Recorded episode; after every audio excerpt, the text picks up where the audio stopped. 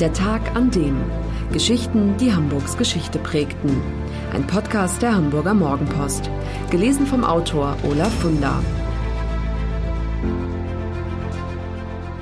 Der 18. April 1888. Der Tag, an dem Helmut Schmidts Vater zur Welt kam. Es hätte anders kommen können.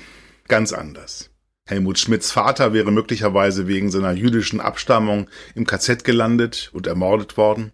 Helmut Schmidt selbst hätte es als Vierteljude, so der rassistische Terminus der Nazis, niemals zum Offizier der Wehrmacht gebracht. Und ob er Bundeskanzler geworden wäre, zumindest fraglich. Vor ein paar Tagen telefonieren Mopo-Reporter mit einer 94-jährigen Frau in Jerusalem. Es ist Immanuel Adif. Als Lieselotte Gumpel kam sie 1927 zur Welt. Ich bin eine Großcousine von Helmut Schmidt, sagt sie freundlich. Sie ist geschwächt, kann nur noch schlecht sehen und die Dinge gehen ein bisschen durcheinander. Deshalb assistiert ihr Sohn Dr. Uriel Adif bei dem Interview. Er ist von Beruf Dolmetscher, hat sogar schon für Angela Merkel übersetzt. Und er ist natürlich auch mit Helmut Schmidt verwandt. Er studierte in West-Berlin, als Helmut Schmidt Bundeskanzler in Bonn war. Eine Tatsache, die er heute irgendwie lustig findet. Damals wussten weder Schmidt noch er selbst von diesem Verwandtschaftsverhältnis. Immanuel Adif erzählt und erzählt und erzählt. Ihr Geist ist glasklar, wenn es um die Vergangenheit geht. Sie berichtet vom 1. April 1933, dem Tag ihrer Einschulung, als sie von der Lehrerin in die Ecke gestellt wurde, sie, die Jüdin. Dabei hatte ich gar nichts Schlimmes gemacht. Sie erzählt von ihrem Vater Paul, der sie täglich mitgenommen habe zur Bank von Onkel Ludwig. Ja, der Ludwig, der sei ein kleiner, dicker Mann gewesen und sehr lieb. Sie erzählt davon, dass ihr Vater zunächst sicher war, das Eiserne Kreuz aus dem Ersten Weltkrieg würde ihn beschützen. Und davon, dass er eigentlich bleiben wollte in Nazi-Deutschland, dass er dann aber nach den Pogromen 1938 doch Angst bekam. Anfang 1939 sind wir dann nach Palästina geflohen. Und sie erzählt von ihrer Oma mütterlicherseits, Regina Schiff, die vom KZ Westerbork in den Niederlanden abgeholt und nach Auschwitz gebracht und dort sofort ermordet wurde. Nur weil das Visum für Palästina zwei Tage zu spät kam. Sehr gut erinnern kann sich Immanuela Dief auch an ihren Besuch bei Helmut Schmidt. 1999 war das. Sie berichtet von dem gepanzerten Wagen, der sie abgeholt habe. Die Tür des Autos war so schwer, dass sie sie gar nicht aufbekam. Da musste der Fahrer helfen. Die Gespräche mit Helmut und vor allem mit Loki seien sie nett gewesen. Wir hatten ja jahrzehntelang keine Ahnung von unserer Verwandtschaft, so die alte Frau. Wir hatten keine Ahnung vom Techtelmechtel, das Ludwig damals in Hamburg hatte. Erzählen wir die Geschichte von Schmidts jüdischen Vorfahren am besten von Anfang an. Etwa 1750 lässt sich in der malerischen Kreisstadt Bernburg an der Saale, Sachsen-Anhalt, die Familie Gumpel nieder. Markthändler sind sie, eröffnen 1853 ein Bekleidungsgeschäft und bald sind die Gumpels vor allem für die selbstgeschneiderten Mäntel berühmt, weit über die Stadtgrenzen hinaus. Ludwig Gumpel, der liebe Onkel, von dem Immanuel Dief erzählt hat, erlernt den Beruf des Bankkaufmanns und geht 1884 im Alter von 24 Jahren nach Hamburg, wo er sich als Fonds- und Wechselmakler niederlässt. Es ist ein lauer Sommerabend des Jahres 1887, als Ludwig Gumpel die 19-jährige Hamburgerin Friederike Wenzel ausführt. Viele Jahrzehnte später wird sie berichten, dass er sie erst ins Theater, dann zum Essen eingeladen habe, dass viel Wein im Spiel gewesen sei und dann habe der Rest sich so ergeben. Die Nacht verbringen sie wohl in Gumpels Pension, Kolonnaden 54, erster Stock. Und dieses Schäferstündchen hat Folgen. Für das Dienstmädchen Friederike Wenzel ist die Schwangerschaft eine einzige Katastrophe. Als Jugendliche saß sie wegen Betrugs und Diebstahls drei Monate im Gefängnis. Sie stammt aus einfachsten Verhältnissen, hat früh Vater und Mutter verloren und schlägt sich, seit sie 15 war, mit Jobs durch. Als Dienstmädchen, Verkäuferin oder Kellnerin. Sie wohnt entweder bei ihren Arbeitgebern oder unter häufig wechselnden Adressen in bescheidenen Verhältnissen zur Untermiete. Sie ist absolut nicht in der Lage, allein ein Kind großzuziehen. Uneheliche Geburten kommen im 19. Jahrhundert häufig vor und bedeuten für Mutter wie Kind eine große Schmach. Alleinstehende Frauen, die für ihren Lebensunterhalt arbeiten müssen, sind gezwungen, ihren oft als Bastard diffamierten Nachwuchs wegzugeben. Viele Frauen nehmen sich aus Verzweiflung das Leben. Die Regel ist damals, dass die Väter sich überhaupt nicht scheren um ihre unehelichen Kinder, einfach behaupten, sie hätten nichts damit zu tun. Nachweisen kann ihnen ja sowieso niemand was. Auch Ludwig Gumpel hat nicht die Absicht, die Frau zu heiraten, die er geschwängert hat. Er, der Kaufmann aus wohlsituierten Kreisen, sie, das einfache Dienstmädchen, eine solche Messalliance hätte damals für einen Skandal gesorgt. Aber immerhin lässt Gumpel Friederike finanziell nicht im Stich. Weil der Junge den Vornamen seines Erzeugers als Zweitnamen bekommt, vermutet der Hamburger Historiker Gerrit Aust, dass die Beziehung zwischen dem Banker und dem Dienstmädchen Liebe gewesen ist.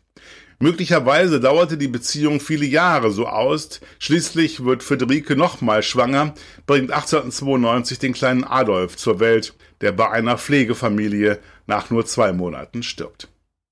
Zurück zum ersten Kind, dem leiblichen Großvater des späteren Bundeskanzlers. Gustav Ludwig Wenzel kommt am 18. April 1888 zur Welt. Von Gesetz wegen, das geht zurück auf den Code Napoleon aus dem Jahre 1804, dürfen uneheliche Erzeuger im Standesregister nicht festgehalten werden. So kommt es, dass in der Geburtsurkunde die Rubrik Vater einfach leer bleibt. Ein Umstand, der später noch von großer Bedeutung sein wird. Friederike Wenzel hat wohl schon vor der Geburt alle Arrangements getroffen. Am 1. August 1888 adoptieren der junge Hausmeister Gustav Schmidt und seine Frau Katharina den Jungen. Sie bekommen von Ludwig Gumpel so viel Geld, dass sie davon den ersten Hausstand finanzieren können. Friederike Wenzel und die Adoptiveltern sind sich nicht fremd. Die leibliche und die Adoptivmutter kennen sich von der Arbeit, sind als sogenannte Buffet-Mamsells im Bahnhofsrestaurant in Altona angestellt. Ein enger Kontakt zwischen Friederike Wenzel und der Familie Schmidt bleibt ein Leben lang, und so kann die leibliche Mutter ihren Sohn und ihre Enkel aufwachsen sehen. Friederike wird sogar Patin, als die Schmidts ihr erstes leibliches Kind bekommen, und bei der Taufe ihres Sohnes ist Friederike auch dabei. Und Ludwig Gumpel, der leibliche Vater? Der verlässt 1896 Hamburg. Er hat inzwischen standesgemäß die Fabrikantentochter Hedwig Leiser geheiratet und mit ihr eine Tochter gezeugt. Die junge Familie kehrt nach Bernburg zurück, wo Ludwig das Bankhaus Gumpel und Samson gründet und mit seiner Frau drei weitere Kinder hat. Aber auch aus der Ferne vergisst Gumpel seinen unehelichen Sohn nicht. Das Arbeiterehepaar Schmidt hätte ihm aus eigener Kraft kaum den Besuch des Lehrerseminars ermöglichen können. Das geht nur dank der Förderung durch einen, wie es damals heißt, wohlhabenden Mann. Mit Sicherheit ist das Kumpel. Gustav Ludwig Schmidt ist äußerst intelligent und wissbegierig. Er wird Studienrat. Unter seiner illegitimen Herkunft leidet er ein Leben lang. Wobei es ihn nicht stört, dass sein Erzeuger ein Jude ist. Unehelich geboren zu sein, das ist es, womit er nicht fertig wird. Eines Tages setzt er sich hin und schreibt einen Brief an Ludwig Gumpel und berichtet ihm von seinen beruflichen Erfolgen. Er will seinen Vater beeindrucken. Als Antwort erhielt er einen Umschlag mit 50 Mark, schrieb Loki Schmidt später. Die menschliche Enttäuschung war ihm noch anzumerken, als er mir Jahrzehnte später davon erzählte. Gustav Ludwig Schmidt schickt das Geld zurück und will von da an seinen leiblichen Vater nur noch vergessen. Er redet nie mehr über ihn. Seine Söhne wissen zunächst gar nicht, dass es diesen anderen Großvater überhaupt gibt.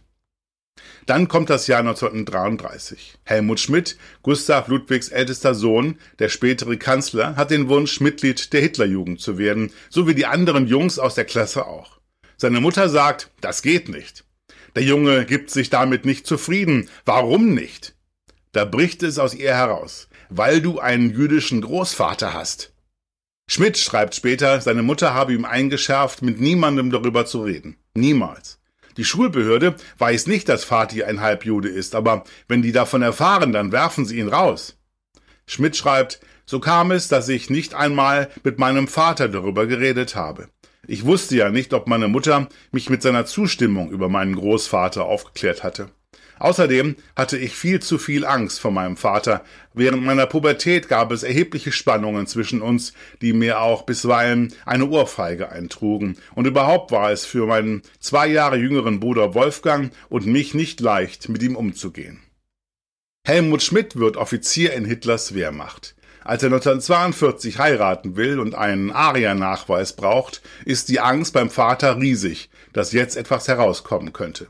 Doch dann die Erlösung. Niemand nimmt Anstoß daran, dass der Großvater als unbekannt im Stammbaum eingetragen ist. Keine unangenehmen Fragen. Glück gehabt. Und wie ergeht es nach der Machtergreifung der Nazis den Gumpels? Für sie beginnt ein Albtraum. Ludwig Gumpel selbst hat das Glück, dass er das Schlimmste nicht erleben muss. Er stirbt 1935 bei einem Kuraufenthalt im tschechischen Karlsbad. Umso schlimmer spielen die Nazis seinem Sohn Max mit. Schon seit 1923 leitet er die Bank.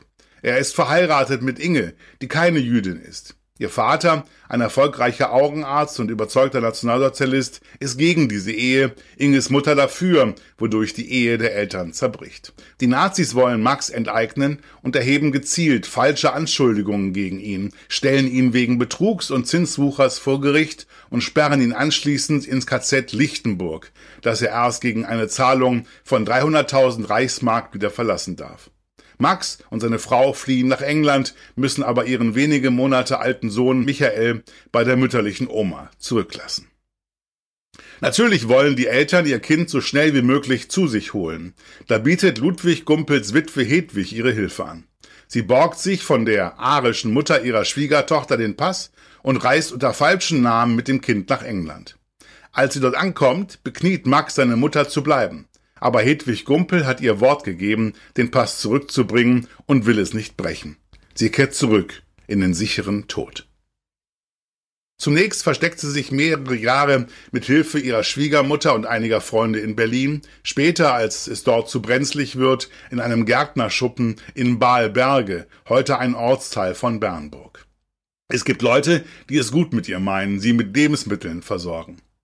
1942 erfährt Hedwig Gumpel, dass soeben die letzten Juden aus der Stadt deportiert worden sind. Völlig verzweifelt geht sie die sechs Kilometer vom Versteck bis zum jüdischen Friedhof zu Fuß, schluckt eine Überdosis Veronal, ein Schlafmittel, und legt sich zum Sterben auf das Grab ihres Ehemannes Ludwig Gumpel. Zurück zu den Schmitz nach Hamburg. Helmut überlebt den Krieg, gerät in Gefangenschaft und engagiert sich nach seiner Rückkehr politisch. Der Rest ist Geschichte. Über seinen jüdischen Großvater, von dem er nicht mehr als den Familiennamen weiß, redet er mit Rücksicht auf die Gefühle seines Vaters nicht. Nur seinem Freund Valéry Giscard d'Estaing, dem französischen Staatspräsidenten, vertraut er sich an. Beide sitzen 1980 in einer gepanzerten, abhörsicheren Regierungslimousine. Auch vom Fahrer sind sie durch eine Panzerglasscheibe getrennt. Da erzählt Schmidt Giscard sein Geheimnis. Giscard schreibt in seinen Memoiren, Schmidt habe ihm gesagt, Mon père est juif. Mein Vater ist Jude. Einige Jahre danach erzählt Schmidt dem britischen Journalisten Jonathan Carr von den jüdischen Vorfahren, aber ohne den Namen Gumpel zu nennen. Den gibt er erst preis, nachdem 1981 der Vater gestorben ist und er, der Sohn, das Familiengeheimnis nicht länger hüten muss. In dem 1992 veröffentlichten Buch Kindheit und Jugend unter Hitler schreibt Schmidt sodann, Trotz erheblicher Bemühungen ist es mir auch Jahrzehnte später nicht gelungen, über Gumpel und seinen Lebensweg Näheres zu erfahren. Auch von der Mutter meines Vaters weiß ich außer ihrem Namen und Geburtsdatum nichts. Gumpel. Als der Name raus ist, gehen die Hamburger Historiker Gerrit Aust und Irmgard Stein sofort auf Spurensuche. Und noch im selben Jahr erscheint ihr Buch Gumpel, Wenzel, Schmidt, die unbekannten Vorfahren von Helmut Schmidt. Durch Zufall fällt der Band auch einem Mitglied der Familie Gumpel in die Hände, das sich gerade in Deutschland aufhält. Er informiert den gesamten Familienclan, der über die halbe Welt verstreut ist. Die Gumpels in den USA, die Gumpels in Brasilien, die Gumpels in England, die Gumpels in Deutschland und natürlich die Gumpels in Israel erfahren die unglaubliche Neuigkeit. Wir haben ein neues Familienmitglied, den ehemaligen Bundeskanzler aus Deutschland. Einer aus der erstaunten Familie freut sich. Gott sei Dank, dass er ein anständiger Mensch ist. Es hätte auch ein furchtbarer Nazi sein können. Eine Zeit lang denken die Gumpels über ein großes Familientreffen mit den Schmidts nach, daraus wird nichts. Immerhin kommt es 1999 zu einem dreitägigen Besuch von Immanuel Adif in Langenhorn. Sie erzählt, dass Helmut Schmidt gerade von einer Auslandsreise zurückgekommen sei und kurz darauf erneut verreisen musste. Er war todmüde, aber hat sich die Zeit für mich genommen. Helmut Schmidt und seine jüdischen Vorfahren. Das Ergebnis eines Techtelmächtels zwischen einem jüdischen Bankier und einem Hausmädchen aus Hamburg. Nicht auszudenken, was passiert wäre, hätten die beiden geheiratet. Das Leben des Kindes hätte einen völlig anderen Verlauf genommen. Dafür hätten die Nazis gesorgt. Ein Detail muss noch nachgereicht werden. Friederike Wenzel, die leibliche Mutter von Gustav Ludwig Schmidt. Was wurde aus ihr? Helmut Schmidt glaubt lange ihr nie begegnet zu sein. Irgendwann später erinnert er sich aber, dass, da war er noch Kind, immer mal wieder eine ältere Dame bei den Eltern zu Gast war, von der er nicht wusste, wer sie war. Das muss sie gewesen sein. Die wahre Großmutter. Friederike Wenzel hat im Alter von 46 Jahren endlich ihr Glück gefunden und den verwitweten 56-jährigen Werkmeister Johann Karl Heinrich Feind aus Rahlstedt geheiratet. Als sie stirbt, wird ihr Sohn Gustav Ludwig Schmidt benachrichtigt. Er nimmt 1949 an der Trauerfeier teil, aber niemand in der Kapelle ahnt, in welcher Beziehung er zu der Frau im Sarg steht. Dann lässt der Pastor in der Trauerrede die Bemerkung fallen, dass es der Verstorbenen leider nicht vergönnt gewesen sei, Kinder zu haben. Was muss in diesem Moment in dem Sohn vorgegangen sein? Hamburg Freihaus testen Sie die Mopo als digitale Zeitung. Fünf Wochen für nur fünf Euro. Jetzt bestellen unter www.mopo.de slash testen. Das war der Tag an dem Geschichten, die Hamburgs Geschichte prägten. Eine neue Folge lesen Sie jeden Sonnabend in Ihrer Mopo und hören wöchentlich einen neuen Podcast. Noch mehr Historisches aus Hamburg, wie zum Beispiel das Buch zu dieser Serie oder die Magazine Unser Hamburg, finden Sie auch online in unserem Mopo-Shop unter